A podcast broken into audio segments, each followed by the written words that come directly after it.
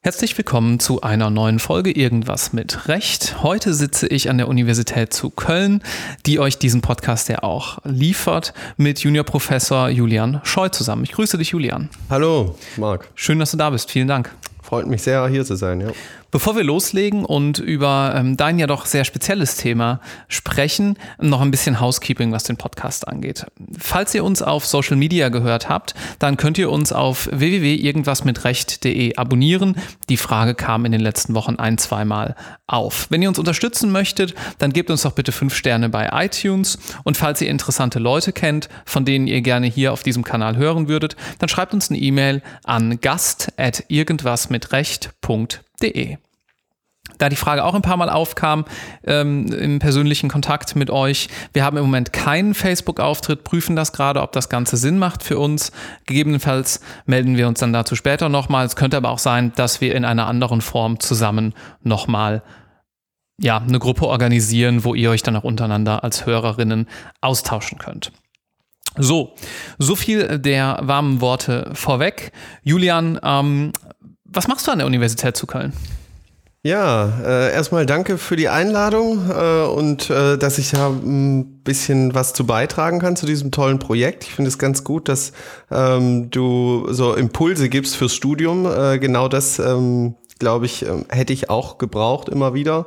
Ähm, und zu mir, ich bin seit diesem Februar Juniorprofessor für öffentliches Recht, Völkerrecht und internationales Investitionsrecht an der Uni Köln mhm. Äh, und gleichzeitig Geschäftsführer ähm, des International Investment Law Center Cologne. Das ist ein äh, Forschungsinstitut. Wie kam es dazu? Das ist äh, ja eine, eine gute Frage. Ähm, die, die schönsten und spannendsten Dinge passieren ja meistens ähm, überraschend und ohne große Planung. Und bei mir, ich habe also in Köln Jura studiert, mhm. ähm, habe aber durch meinen familiären Hintergrund, also ich bin halb Franzose, halb ähm, Deutscher und bin zweisprachig aufgewachsen mhm. ähm, und war deswegen auch schon immer an internationalen Bezügen interessiert. Und die in Köln kann man also im Rahmen eines binationalen Studiengangs ähm, sowohl deutsches als auch französisches Recht studieren. Mhm. Und ähm, ich war dann zwei Jahre in Köln und bin dann zwei Jahre nach Paris ähm, gegangen, gemeinsam, also im Rahmen dieses Programms. Und habe dort meine ja, Leidenschaft für das Völkerrecht und für das Wirtschaftsvölkerrecht äh, entdeckt. Mhm. Dann lass uns doch vielleicht mal die inhaltliche Begeisterung, die du für das Fach hattest, von deinem wissenschaftlichen Werdegang trennen. Mhm. Was fasziniert dich inhaltlich so sehr daran? Ja, das internationale Investitionsrecht ist eine absolut faszinierende Materie, weil es ist ähm, in gewisser Weise eine Schnittmenge zwischen internationalen Beziehungen, Völkerrecht und der internationalen Wirtschaft. Und ähm, in dieser Schnittstelle spielt sich quasi dieses ähm, Rechtsgebiet ab. Mhm. Und ich habe zu Beginn meines Studiums war ich habe ich relativ schnell gemerkt, dass mich das öffentliche Recht besonders interessiert, weil die Beziehungen Bürger-Staat so viele spannende Fragen aufwerfen.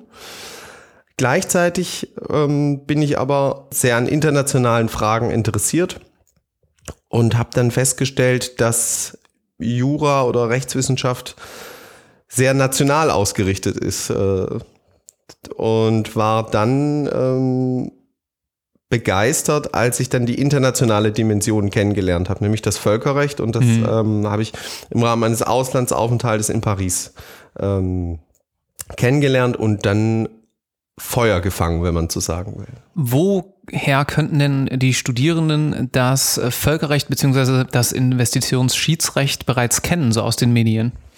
Aus den Medien, äh, da hat sich sehr viel getan in den vergangenen Jahren und zwar vor allem im Zuge des ähm, transatlantischen Freihandelsabkommens, das mhm. äh, sogenannte TTIP-Abkommen. Da wurde das erste Mal ähm, in einem ganz breiten öffentlichen Diskurs über internationales Investitionsrecht und über die Investor-Staat-Streitbeilegung diskutiert. Mhm. Und ähm, da gab es äh, sehr viel unterschiedliche Auffassungen. Und das ist also, das macht das Rechtsgebiet auch spannend, weil es sehr kontrovers ist, weil es eben sehr viele äh, unterschiedliche Fragen aufwirft. Hm, das liegt aber gerade auf Eis, wenn ich richtig informiert bin, oder? Das TTIP-Abkommen mhm. liegt auf Eis, genau. Ähm, es gibt noch vergleichbare Abkommen. Ähm, vielleicht mal zur Grundfrage, was ist das überhaupt? Mhm, ähm, ein solches Abkommen wird abgeschlossen zwischen zwei Staaten und die mit dem Ziel, die gegenseitige wirtschaftliche Kooperation zu stärken. Und um das zu erreichen, räumen sie Unternehmen oder Investoren des jeweils anderen Staates bestimmte Rechte ein. Mhm. Denn die Gefahr ist grundsätzlich im allgemeinen Völkerrecht, wenn ich mich als Privatperson ins Ausland begebe, dass ich diesem Staat in gewisser Weise auf Gedeih und Verderb ausgeliefert bin. Und wenn ich mich dort langfristig engagieren will und dort viel Kapital einsetze oder mein Know-how, dass ich dann irgendwann enteignet werde. Und wenn das der Fall ist, dann habe ich relativ wenig diesem Staat entgegenzusetzen. Mhm. Die einzige Möglichkeit, die ich habe, ist, dass ich mich an meinen Heimatstaat wende, äh, dass der auf diplomatischer Ebene eingreift. Und das hat in der Vergangenheit zu ja, teilweise diplomatischen, problematischen diplomatischen Verwicklungen geführt. Und die Investor-Staat-Streitbeilegung, das ist ein über dieses Abkommen ähm, integrierter Streitbeilegungsmechanismus, der ermöglicht es einem ausländischen Investor gegen den Staat äh, vorzugehen ähm, und seine Klage vor ein internationales Schiedsgericht zu bringen. Mhm. Und das führt dazu, dass der Heimatstaat des Investors außen vor gelassen wird. Ähm, er muss quasi nicht einschreiten, um die Rechte seines ähm, seines Investors im Ausland zu schützen. Und so werden diplomatische Verwicklungen vermieden. Hm. So erklärt sich dann letztlich ja auch der Name des Rechtsgebiets, Investitionsschutzrecht ähm, oder ähm, entsprechende Abkommen, die du gerade erwähnt hast. Du erwähntest gerade auch ein äh, entsprechendes Schiedsgericht. Wie wird das denn gebildet oder wo sitzt das? Ein Schiedsgericht ist grundsätzlich von der, von der grundsätzlichen Idee, ist es eine alternative Form der Streitbeilegung, bei der die Parteien sehr viel Einflussmöglichkeiten haben auf die Bildung des Schiedsgerichts. Denn es geht darum, in einem internationalen Kontext ähm, ein neutrales Streitbeilegungsforum ähm, zu, zu schaffen. Denn die Gefahr ist natürlich, wenn ich als Investor in einem Staat eine Klage einreiche gegen die Gerichte dieses Staates, dass ich dann kein faires Part äh, Verfahren erhalte. Und das mhm. ist, äh, mag in einigen Staaten der Welt äh, durchaus möglich sein, aber das ist eben nicht die internationale Regel, dass ich mich auf die Justiz in jedem Land verlassen kann, wenn es gegen den eigenen Staat geht. Deswegen braucht man also ein internationales Streitbeilegungsgremium. Und wie das gebildet wird, um deine eigentliche Frage zu beantworten, dass jeder, also der Investor benennt einen Schiedsrichter, mhm. der Staat benennt einen Schiedsrichter und die einigen sich dann auf die Vorsitzende oder den Vorsitzenden des Schiedsgerichts. Das heißt, man hat drei Personen und jede Partei ist quasi an der Bildung des Gerichts beteiligt und hat dementsprechend auch Vertrauen in das Gericht, weil es eben selber mitwirken kann. Mhm. Der eine oder andere Student, die eine oder andere Studierende hat jetzt vielleicht auch schon mal Exit in dem Zusammenhang ähm, gehört. Könntest du vielleicht noch mal kurz darauf eingehen, was das genau ist? ICSID ähm, steht für International Center for the Settlement of Investment Disputes. Ähm, ein langer Name, der ähm, letzten Endes nichts anderes ist als ein Zentrum, bei dem solche Streitigkeiten verwaltet werden. Mhm. Also letzten Endes ist es wie eine Geschäftsstelle äh, eines Gerichts. Mhm bei dem man die Klage einreicht. Da werden quasi die administrativen Vorgänge, die zu so einem ordentlichen Gerichtsverfahren passen, die werden über dieses Zentrum abgewickelt. Und das Zentrum selbst ist bei der Weltbank angesiedelt mhm. und sitzt in Washington, DC. Mhm. Aber die Schiedsgerichte selber sind räumlich unabhängig. Das heißt, die müssen nicht unbedingt, die können überall tagen. Auch das liegt dann im Ermessen der Parteien. Meistens trifft man sich an einem neutralen Ort für beispielsweise die Schiedsverhandlung oder ein Ort, der einfach für beide Parteien gut zu erreichen ist. Wo du neutraler Ort sagst, kommt mir sofort die Schweiz in den Kopf. Beispielsweise, die Schweiz ist tatsächlich ein sehr beliebter Standort für internationale Schiedsverfahren. Bei der Auswahl des Schiedsortes wird meistens auch berücksichtigt, wie schiedsfreundlich die jeweils nationale Gesetzgebung ist. Mhm. Und ähm, ganz, wie gesagt, praktische Erwägungen, wie gut ist es für die Parteien erreichbar, welchem, in welchem kulturellen Rechtskreis bewegen sich die Parteien und welche Sprache, in welcher Sprache wollen sie das Verfahren führen. Auch das ist äh, frei gestaltbar im Schiedsverfahren. Mhm. Schön, das ist also so der Rahmen, in dem sich das internationale Investitionsschiedsrecht bewegt so das ganze Setup, mit dem du dich dann eben auch beschäftigt, beschäftigst. Lass uns vielleicht nun mal darauf eingehen, wie es denn zu deiner wissenschaftlichen Karriere kam. Ähm, wie kam es dazu, dass du dich überhaupt für eine akademische Laufbahn entschieden hast? Das war, wie so oft im Leben, äh, eine Mischung aus Zufall und ähm, zur richtigen Zeit am richtigen Ort wahrscheinlich.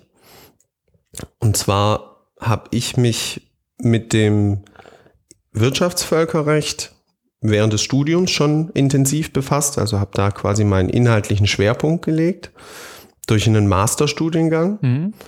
und habe im Anschluss in diesem Bereich promoviert. Mhm. Als was hast du denn oder wo hast du denn gearbeitet während deiner Promotion? Ja, typischerweise ähm, ist man ja als wissenschaftlicher Mitarbeiter an einem Lehrstuhl beschäftigt. Bei mir war es so, dass ich ähm, bei der Deutschen Institution für Schiedsgerichtsbarkeit gearbeitet habe, also extern äh, promoviert habe und habe dort einen ja, praktischen Einblick in das internationale und deutsche Schiedsverfahrensrecht erhalten. Das war aus meiner Sicht eine ganz, ein ganz großer Gewinn, weil es so eine gute Kombination aus Theorie und Praxis war. Mhm. Das hat aber auch dazu geführt, dass ich den Unibetrieb und die Arbeit an einem Lehrstuhl ähm, nie direkt mitbekommen habe. Das heißt, ich hatte also immer ähm, einen deutlichen Blick auch auf die, auf die Praxis ähm, und bin lange Zeit davon ausgegangen, dass ich als Rechtsanwalt tätig sein werde. Ah, spannend. Und wann fiel dann die Entscheidung, sich doch in Richtung Professur zu orientieren? Die Entscheidung fiel im Laufe des Referendariats. Ähm, dort durchläuft man ja alle möglichen praktischen Stationen und bekommt nochmal einen richtig guten Überblick, was, ähm, wo der Weg später so hinführen könnte. Und ich war während meiner Anwaltsstation bei einem Völkerrechtsprofessor tätig, mhm. der auch als Anwalt arbeitet mhm. und habe da erstmal kennengelernt, die, dass es möglich ist und wie reizvoll es ist, eigentlich Wissenschaft und Praxis zu kombinieren. Und schließlich war ich dann noch in einer Anwaltskanzlei in Hongkong ähm, während der Wahlstation. Und gleichzeitig wurde dann an der Uni Köln die Juniorprofessur äh, für äh, internationales Investitionsrecht ausgeschrieben. Mhm eine in Deutschland einmalige Stelle mit dieser Spezialisierung und genau in diesem Bereich, der mir so am Herzen liegt. Mhm. Und ähm, mir war bis zuletzt nicht klar, in welcher Funktion ich später tätig sein werde, aber dass ich etwas mit diesem Rechtsgebiet zu tun haben möchte, das war mir klar. Mhm. Und durch die Erfahrung während der Anwaltsstation und auch während der Promotion, diese Freude am wissenschaftlichen Arbeiten und auch an der Vermittlung von Wissen, ähm, habe ich mich dann dazu entschieden, relativ spontan mich zu bewerben ähm, und bin nun in der glücklichen Position, dass ich jetzt diese Chance habe, mich als Juniorprofessor ähm, wissenschaftlich zu betätigen. Mhm die Stelle als Juniorprofessor oder die Stellung eines Juniorprofessors ist ja noch relativ neu in dem, im wissenschaftlichen Umfeld. Kannst du vielleicht kurz umreißen, was sich oder was dich von einer, ja, ich sag mal, Vollprofessur unterscheidet bislang? Ja, also der größte Unterschied ist zunächst einmal, dass die Juniorprofessur zeitlich begrenzt ist. Mhm. Die Idee ist, dass man jungen Nachwuchswissenschaftlern die Möglichkeit gibt, sich über einen Zeitraum von drei bis sechs Jahren zu bewähren mhm. und dann später sich auf eine Vollzeitprofessur zu bewerben. Die Professur auf Lebenszeit, eine mhm. Nennung als aus Lebenszeit. Das ist natürlich formal ein, ein ganz großer Unterschied. Ähm, ich habe quasi einen ja, fest definierten zeitlichen Rahmen. Und es ist auch so, dass man natürlich noch viel, viel zu lernen hat, beziehungsweise sein, sein Profil noch ähm, verbreitern muss. Ähm, denn die Herausforderung liegt im Grunde darin, dass man im, im gesamten, in meinem Fall öffentlichen Recht, ähm, breit aufgestellt sein muss. Mhm. Durch Vorlesungen, durch Publikationen, durch Vortragstätigkeiten.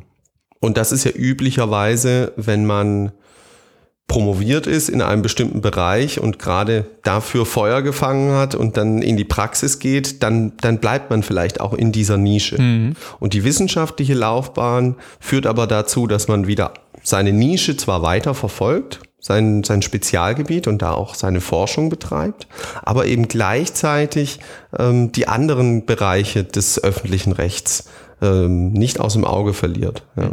Wenn ich dich richtig verstanden habe, dann ist also die Juniorprofessur eine Vorstufe der Vollprofessur. Ganz genau. Das, was wir sonst vielleicht von Habilitanten kennen, ähm, dann kommt bei mir die Frage auf, wie unterscheidest du dich in deiner aktuellen Rolle von, ich sag mal, dem klassischen ähm, Habilitanten? Das ist eine gute Frage. Ähm, von der Idee her ähm, ist die Juniorprofessur eine Art Chance oder Bewährungsprobe für einen jungen Wissenschaftler. Und zwar eigenständig zu arbeiten. Das heißt, als Habilitant bin ich immer an einem Lehrstuhl angebunden, bin da eingebunden und führe zwar auch, also betreibe auch Forschung und Lehre, aber das Ganze ist eben ähm, angeknüpft an den Betreuer, den Habilitationsvater oder die Habilitationsmutter. Und beim Juniorprofessor ist es so, dass man erstmal eigenständig auf eigenen Beinen stehen muss und sich ähm, selber ein Profil erarbeiten muss. Mhm. Und das ähm, ist eine ganz große Chance. Es ist, ähm, das sind tolle Freiheiten und Gestaltungsmöglichkeiten, die man hat. Aber es ist natürlich auch eine Herausforderung. Ganz klar. Mhm. Und welche Aufgaben, wenn du es noch ein bisschen konkreter beschreiben kannst, umfasst deine Tätigkeit heute jetzt? Meine Tätigkeit heute kann man eigentlich in drei Bereiche aufteilen. Das ist zunächst mal die Lehre äh, dies, das Vor- und Nachbereiten und das Halten von Lehrveranstaltungen natürlich. Ist ja schön, dass das an erster Stelle kommt. Das ist ja nicht bei jedem Professor oder Juniorprofessor so wahrscheinlich. Ja, das ist eigentlich der Punkt, den man als Student ja immer als erstes äh, wahrnimmt. Und ähm, gerade wenn man noch nicht so lange aus dem Studium heraus ist, dann weiß man selber, wie wichtig die Lehre ist für mhm. einen, für einen selber, wenn man noch gar nicht so lange her auf der anderen Seite des Hörsaals saß. Also die Lehre ist auf jeden Fall ähm, ein ganz wichtiger Faktor, ganz klar. Allerdings, ähm, und ich habe auch deswegen damit angefangen, weil es der sichtbare Teil ist, aber es gibt eben noch ganz viel mehr, ähm, nämlich die Forschung, die nebenbei noch betrieben wird. Hm. Ähm, oder zusätzlich dazu besser gesagt. Und die kann die Lehrtätigkeit ergänzen, aber ähm, es können auch völlig andere Bereiche sein. Ähm, und hier ist es Schöne, dass man völlig frei ist, auch in, äh, in Sachen oder Fragestellungen einzusteigen, die einen einfach äh, faszinieren. Hm. Beispielsweise habe ich mich ähm, jetzt in den letzten Wochen mit der Frage beschäftigt, wie der Rechtsstatus von privaten Telekommunikationssatelliten im Weltraum ist und ob Investitionsschutzverträge, die eigentlich für irdische Investitionen gedacht sind, ob man die ähm, nicht auch auf ähm, Investitionen im Weltall übertragen kann. Und das ist äh, einfach eine spannende Frage. Das würde aber den Rahmen jeder Vorlesung sprengen beispielsweise. Dann muss ich ja einsteigen, denn wir haben ja heute Zeit. Also kann man? Tja.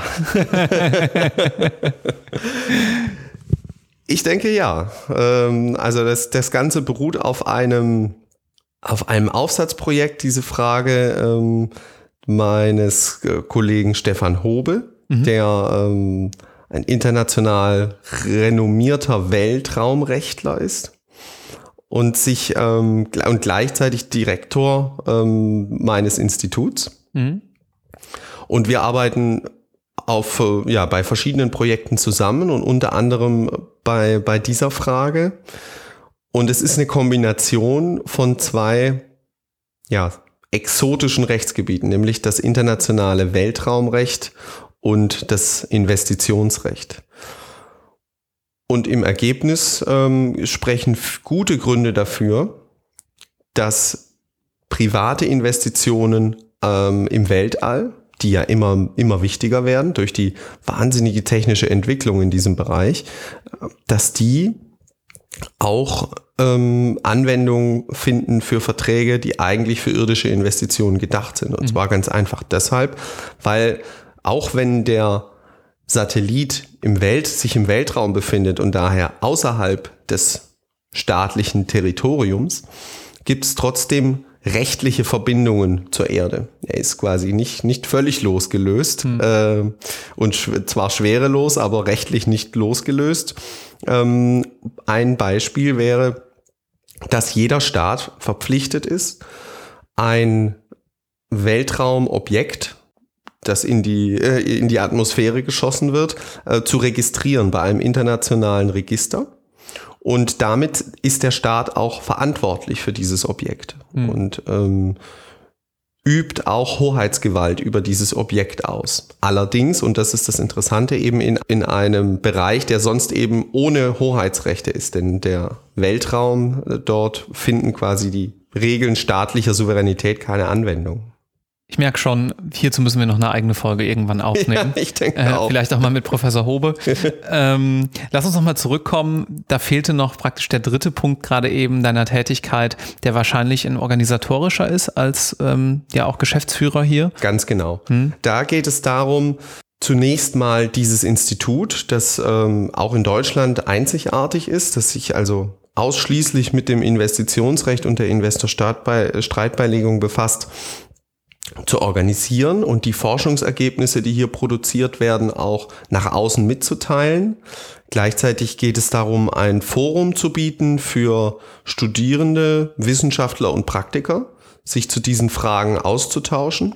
Und das bedeutet ganz konkret, äh, Konferenzen beispielsweise zu organisieren mhm. oder Doktorandenseminare und zwar auch wissenschaftlichen Austausch, also mit äh, Doktoranden aus anderen Universitäten in Deutschland oder auch im Ausland ähm, zu organisieren.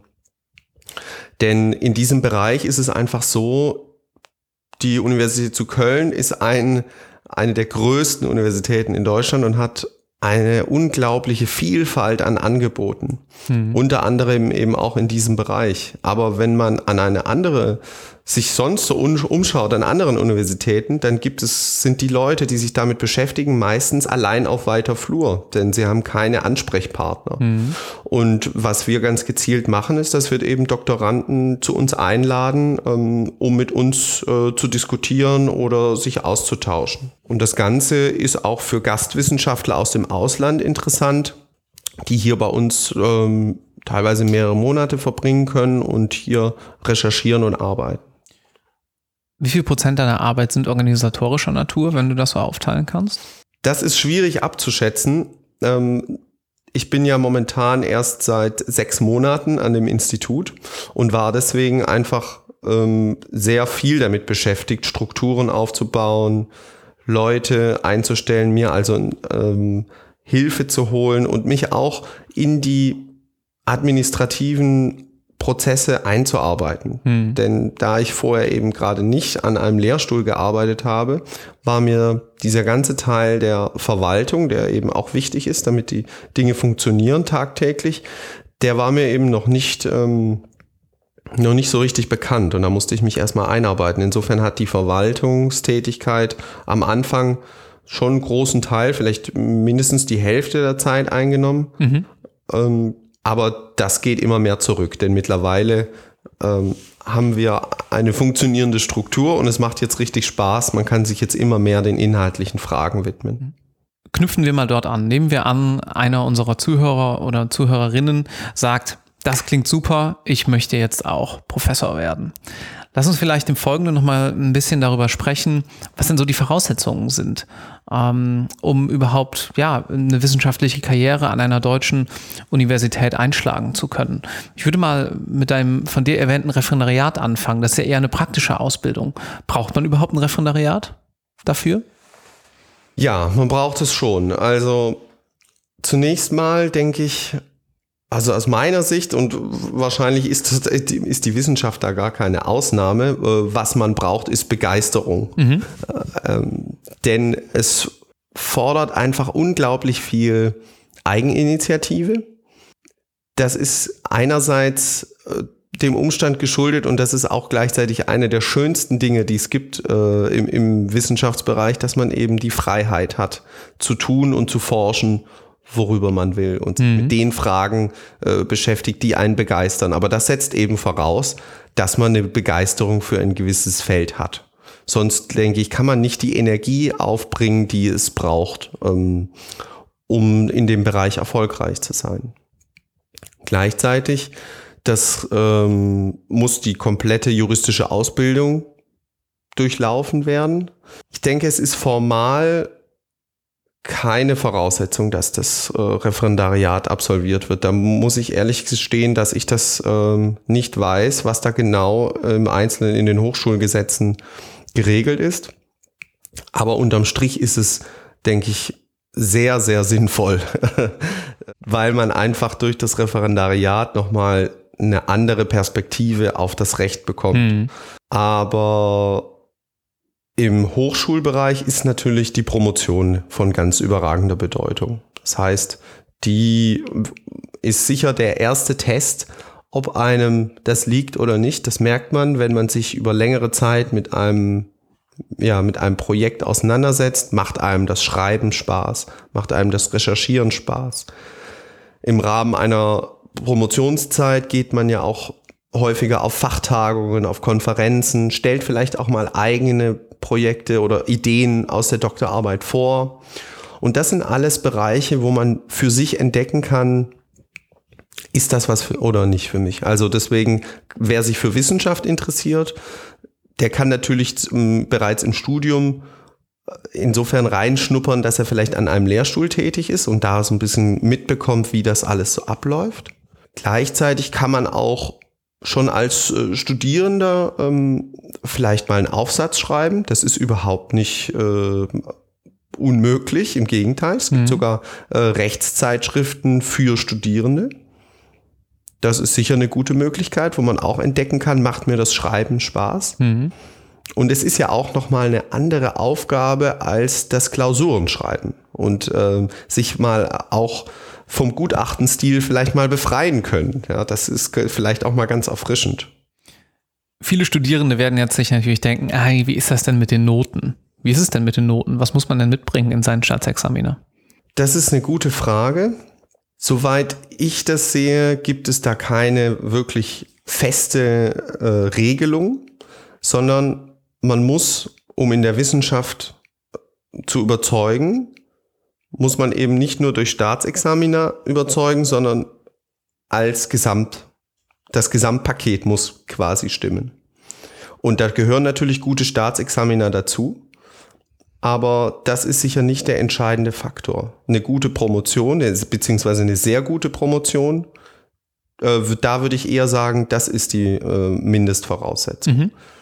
Auf die Promotion wird sicher besonderen Wert gelegt und ähm, die Staatsexamina spielen natürlich auch eine wichtige Rolle, aber es ist nicht, hat nicht die gleiche Bedeutung, insbesondere das zweite Staatsexamen hat in der Wissenschaft nicht die Bedeutung, wie es zum Beispiel für den Richterberuf hat. Hm. Weil es eben auch das Praktikerexamen ist. Ja. Wenn jemand das nun durchlaufen hat, ähm, hat eine tolle Promotion geschrieben, zwei schöne Staatsexamina gemacht, gegen wie viel Konkurrenz muss er oder sie sich dann wahrscheinlich durchsetzen? Wie viele Bewerber gibt es denn auf eine Juniorprofessur beispielsweise an deutschen Hochschulen? Kannst du da eine Tendenz aufzeigen oder ist das sehr individuell? Das ist, glaube ich, sehr individuell. Also da muss ich sagen, fehlt mir der Einblick, um das ähm, abschätzen zu können. Das hängt auch unglaublich davon ab, in welchem Bereich wir uns hier bewegen bei einer Juniorprofessur im allgemeinen Zivilrecht beispielsweise dürfte es deutlich mehr Bewerber geben mhm. als zum Beispiel äh, bei einer Juniorprofessur für internationales Investitionsrecht, was ein Rechtsgebiet ist, das ähm, an wenigen Universitäten überhaupt äh, gelehrt äh, wird. Insofern denke ich, ist es also bin ich zumindest nicht in der Lage, da irgendwas Verlässliches äh, zu sagen. Aber grundsätzlich ähm, ist der Wettbewerb natürlich schon hoch. Hm. Und aber das liegt vor allem auch daran, dass die Stellen eben begrenzt sind.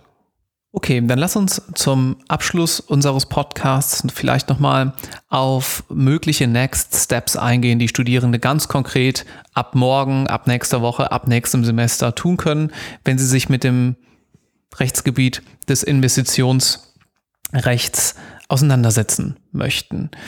Gibt es eine Vorlesung dazu an der Uni Köln? An der Uni Köln gibt es ähm, sogar zwei Vorlesungen dazu. Mhm. Und zwar zunächst mal das Investitionsrecht 1. Äh, das ist das materielle Recht. Hier wird quasi eingeführt, ausgehend vom allgemeinen Völkerrecht, was sind die Besonderheiten? Ähm, wie ist das Rechtsregime grundsätzlich aufgebaut? Mhm. Und hier kriegt man einen ersten Überblick aus der materiellrechtlichen Perspektive. Im Investitionsrecht 2 ähm, geht es dann um Fragen der prozessualen Durchsetzbarkeit, also um das Investor-Staat-Streitbeilegungsverfahren. Das mhm. heißt, hier wird, erfährt man dann die Rechte oder die ähm, vertraglichen, völkervertraglichen Positionen, die ich in der ersten Vorlesung gelernt habe, wie werden die prozessual durchgesetzt, so dass man dann ein schönes äh, Gesamtbild hat ähm, über dieses Rechtsgebiet, das nicht nur hochaktuell ist, sondern eben auch praxisrelevant. Und ein Besuch der Vorlesung äh, kann man natürlich nur empfehlen. Das ist ja leider nicht allen unseren Zuhörern möglich, wenn wir beispielsweise nicht in der Nähe von Köln sind oder keine Studierenden an der Uni Köln sind. Kannst du vielleicht noch ein, zwei konkrete Tipps geben, wo man in der Praxis mal reinschnuppern kann, also in Form eines Praktikums oder einer Referendariatsstation? Sicher. Man kann sich zunächst natürlich informieren über Bücher, äh, über Lehrbücher äh, zu diesem Bereich. Mhm. Gibt es ähm, nicht viel, aber ähm, wer dazu recherchiert, wird, ähm, wird darauf stoßen. Und es gibt auch Mood Courts in diesem Bereich. Mhm. Ähm, der, es gibt sogar zwei, nämlich einmal der Frankfurt Investment Mood Court, der findet jährlich in Frankfurt statt, natürlich. Äh, und dann gibt es noch den Foreign Direct Investment Mood Court. Ähm, und wer wirklich Interesse daran hat, ähm, kann vielleicht den völkerrechtlichen Lehrstuhl an seiner Universität kontaktieren und fragen, ob man nicht ähm, mal teilnehmen könnte. Hm, schöne Idee. Ja, das wäre eine Möglichkeit, ganz, ganz konkret. Und ansonsten kann man äh, ein Praktikum absolvieren in einer Anwaltskanzlei, wobei man da sagen muss, dass es nicht so viele Kanzleien gibt, die sich mit diesem Thema ähm, beschäftigen. Das sind entweder große internationale ausgerichtete Kanzleien, ähm, dann müsste man sich bewerben im Bereich internationale Schiedsgerichtsbarkeit. Mhm. Oder kleinere Spezialkanzleien, also sogenannte Boutiquen, ähm, die meistens einen speziellen Fokus haben und sich dort in diesem Bereich äh, sehr gut auskennen. Herzlichen Dank. Gibt es zum Abschluss unseres Gesprächs noch etwas, was du den Studierenden gerne mit auf den Weg geben würdest? Ja, ich würde, äh, ich kann nur allen raten, ähm, der eigenen Begeisterung zu folgen und äh, das, diese zu entdecken, ist, glaube ich, ganz, ein ganz wichtiger Punkt, äh, der einen die Motivation auch bringt für dieses lange Studium. und vielleicht auch immer wieder nach Gelegenheiten suchen, abseits äh, des üblichen Pfades. Und äh, vielleicht sind die Anregungen, die du über diesen Podcast gibst, äh, genau, genau der richtige Weg, um ab und zu mal in neues Territorium vorzustoßen. Ja, vielen Dank, dass du dazu beigetragen hast hier heute. Ähm, ich denke, ich kann jetzt schon sagen, es war sehr interessant und äh, schön, dass du dir die Zeit genommen hast. Danke. Ich danke dir.